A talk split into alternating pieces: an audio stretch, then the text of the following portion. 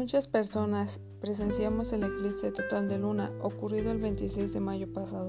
Quizás algo igual o más fascinante es un eclipse solar completo, el cual para los antiguos era igualmente fascinante y aún más, revestía en un tinte mítico y religioso. Las culturas antiguas tenían mitos, algunos tristes, algunos muy hermosos, algunos eternos que permanecen hasta hoy en día.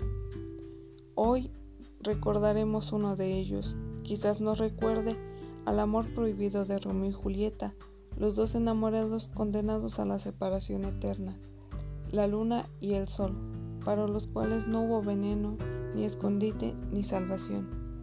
Cuenta la leyenda que dos jóvenes llamados Luna y Sol se enamoraron locamente el uno del otro. Afrodita, diosa de la belleza y el amor, Sintió celos de que una pareja de mortales pudiera quererse de una forma tan extraordinaria y hermosa. Bajó, desde el Olimpo para darse a demostrar que ese romance no era más que algo de verano.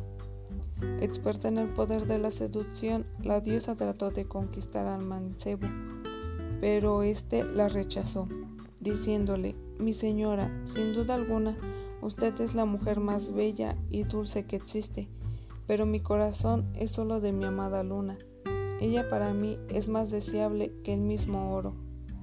Furiosa por no haber sido capaz de conquistarle, Afrodita mandó la separación de los dos amantes para siempre, convirtiendo al joven en el astro que iluminaría el día y a la mujer en la que iluminaría la noche, para que nunca pudieran coincidir en el firmamento.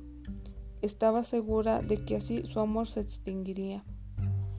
Al ver que su enamoramiento sobrevivía al pasar del tiempo y la distancia, Zeus intervino para que el sol pudiera al menos rozar de nuevo el rostro de su amada. Y así ocurrieron los días de eclipse, cuando los dos amantes vuelven a fundirse en un solo cuerpo, aunque sea solo un breve instante que permanezca para siempre.